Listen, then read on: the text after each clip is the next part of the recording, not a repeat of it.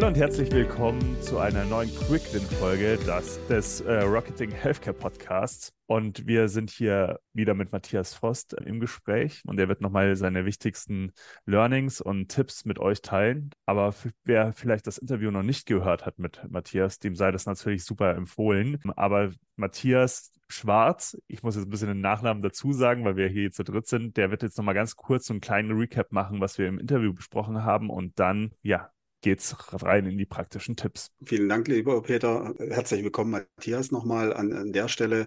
Wir hatten ja in der vergangenen Folge ein bisschen drüber gesprochen aus deiner, aus deinem Blickwinkel als Business Angel. Wo sind so eure Investments? Wo seid ihr unterwegs? Und ein, du hast einen Einblick gegeben, wie auch das, das ganze Thema funktioniert, wie ihr als Mosul Venture aufgestellt seid. Aber vielleicht gibst du uns ganz kurz auch nochmal einen Impuls. Sagst nochmal zwei, drei Sätze zu dir und dann auch zu Mosul Ventures, bevor wir dann tatsächlich in die Quick Wins einsteigen.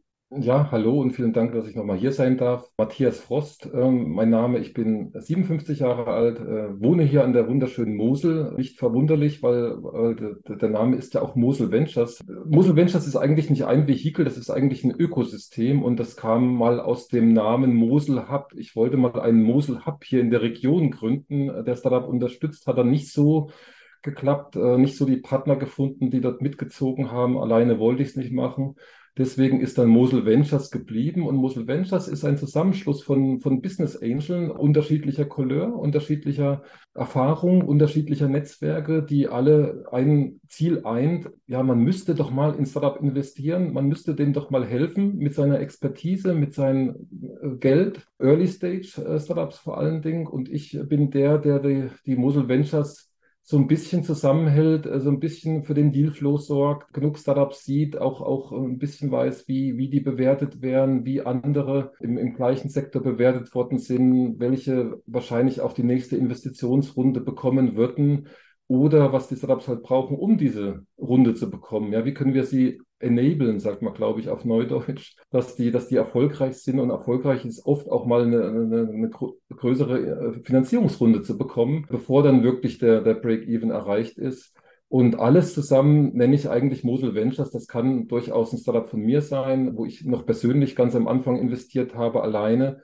Das kann eins sein, wo ich mit, mit, mit anderen Partnern zusammen investiert habe oder auch, wo wir schon als Mosel Ventures, als Pool, als Angel Pool investiert haben. Und wir investieren vorwiegend oder fast nur in Early Stage äh, Startups. Mein, mein Motto ist ein bisschen Impact wagen. Das heißt, es sollte ein bisschen was Vernünftiges dabei sein, was die Menschheit, die Welt, die Gesellschaft ein kleines bisschen weiterbringt. Und das kann sein Education, das kann sein Umwelt und vor allen Dingen auch Health. Äh, äh, das heißt, wir tackeln auch die die, die, die Probleme unserer Zeit, äh, das kann zum Beispiel auch sein, wie zum Beispiel die Mental Health Probleme und sowas, wo wir in Startups investieren, die, die dagegen vorgehen. Ja, Matthias, so dein Alltag, äh, der ist sicherlich äh, fordernd. Du hast viele spannende Impulse, die du so im beruflichen Kontext auch äh, mitbekommst. Wie strukturierst du dich? Wie sieht so ein typischer Alltag bei dir aus? Ähm, Gibt es den überhaupt?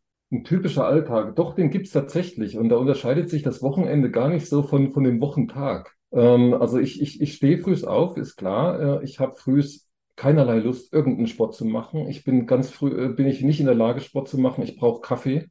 Und, und dann setze ich mich äh, gerne an den Rechner und, und, und schaue, was, was, was vielleicht Neues reingekommen ist an Impulsen von außen. Habe dann meine, meine Meetings. Ich sitze hier an der Mosel, das heißt, ich habe eine ganz schöne Fahrtstrecke zu allen Startup-Zentren, größeren Zentren dieses Landes.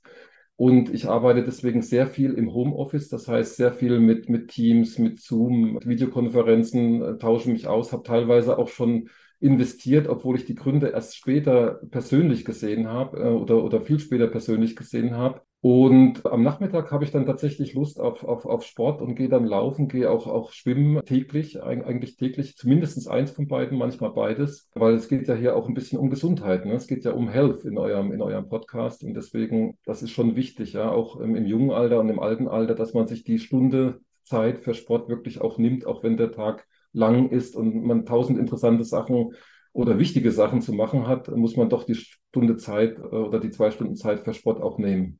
wo, wo interessanterweise auch die meisten Ideen kommen. Ja? Also beim Schwimmen oder beim Laufen kriege ich meistens die Ideen, wen ich mit wem vernetzen könnte, wem ich wo nochmal einen Input oder einen, einen, jemanden vorstellen könnte. Das kommt meistens nicht, wenn man am Tisch sitzt und drüber nachdenkt, sondern wenn man sich betätigt, läuft, schwimmt, unterwegs ist. Also das ist tatsächlich schon der erste Quick-Win. Ne? Healthcare-Startups sollen auch im, im Health-Bereich unterwegs sein, selber nicht nur Lösungen bauen, sondern auch nach sich selber gucken, um den Kopf frei zu kriegen am Ende des Tages. Ich glaube, das ist ganz wichtig. Genau, eigentlich alle Unternehmen, aber ich sage mal Healthcare-Startups insbesondere, weil sie ja genau in dem Themenfeld unterwegs sind und, und Lösungen schaffen.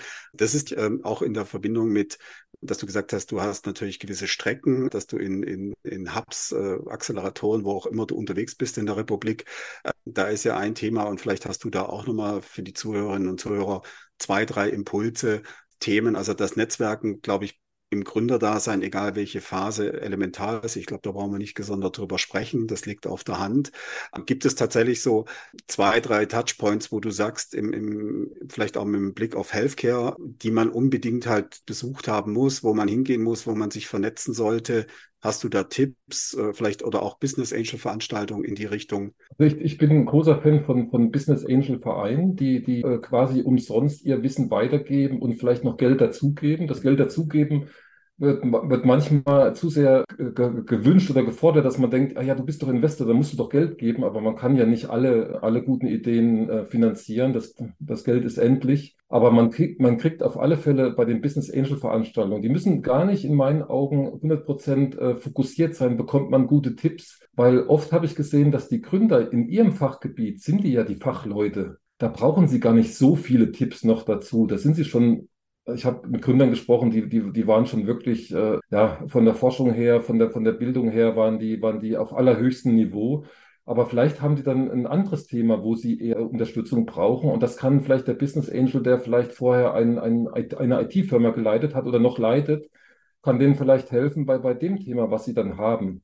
Deswegen ähm, in Business Angel Veranstaltungen zu gehen, mit den Leuten zu sprechen, nicht nur wenn man Geld braucht, sondern wenn man sich vernetzen möchte, ist, ist immer was wert. Es ist auch immer was wert, über sein eigenes Startup zu sprechen. Also auch über Musel Ventures spreche ich mit allen, die es hören wollen, und auch mit allen, die es nicht hören wollen.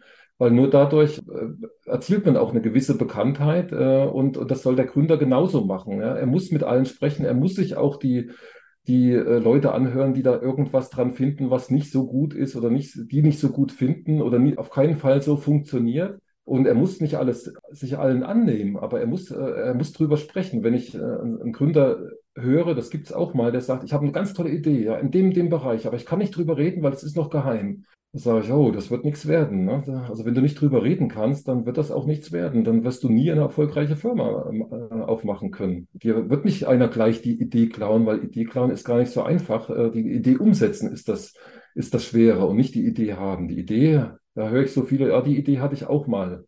Ja, was bringt das, wenn du die Idee hattest, aber nicht gemacht hast?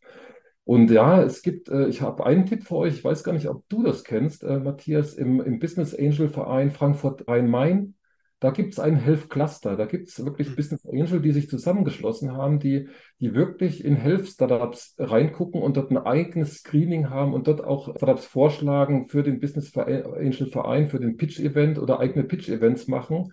Und die haben natürlich dann nochmal mehr Fachexpertise als äh, ich, ja, äh, zum Beispiel.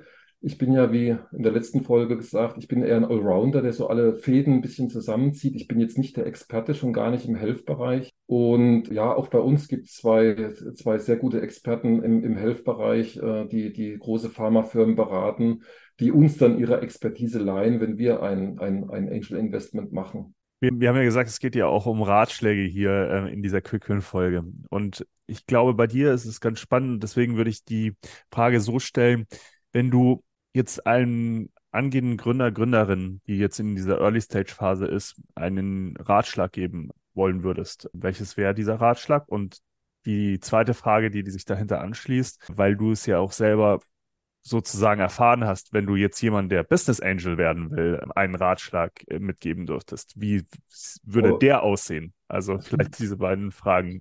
Super gerne. Also super interessante Frage. Äh, es ist natürlich schwer, einen Ratschlag zu geben, aber ich habe mir tatsächlich, weil man doch ab, ab und zu mal gefragt wird, Gedanken gemacht. Ja, in den Büchern stehen dann 50 Ratschläge drin, die alle wichtig sind. Ein Ratschlag wäre wirklich für den Gründer erstmal oder die Gründerin oder die Gründer, das sind ja oft auch Teams, sie sollten sich erstmal, und das, und das ist, der ist gar nicht so spektakulär in meinen Augen, die sollten sich erstmal Gedanken machen, wenn sie ein Startup gründen. Und Startup heißt für mich, Sie nehmen auch Finanzierung auf. Also ist keine Gründung, wo man was verdienen kann und dann seinen äh, Lebensunterhalt damit bestreiten kann, sondern man will Geld aufnehmen, man will schneller wachsen, man will größer werden. Das sind für mich Startups.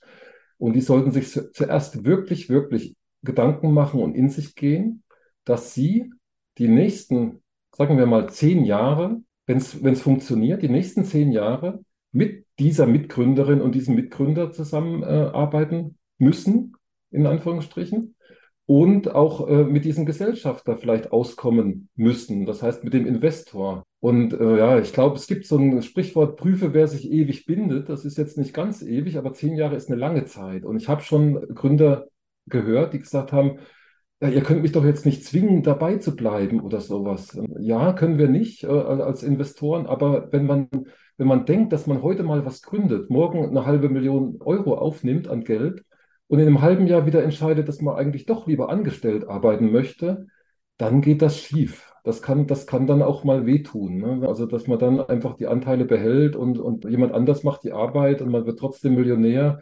Das funktioniert so nicht. Und auch solche Sachen, wenn es dann schief geht, was mache ich, wenn es nicht geklappt hat? Wie viel Geld habe ich reingesteckt? Was ist mein Plan B nicht als Alternative, sondern für danach, falls es nicht funktioniert? Das soll ein Gründer auch sich genau überlegen, weil das ist schon äh, ein harter Reit manchmal, so ein Startup-Leben. Das ist nicht alles äh, toll und, und, und, und schnell und, und goldig, sondern das ist wirklich auch mal hart. Ich will niemanden davon abhalten, der sich da gut Gedanken gemacht hat, eine gute Idee hat und fleißig ist.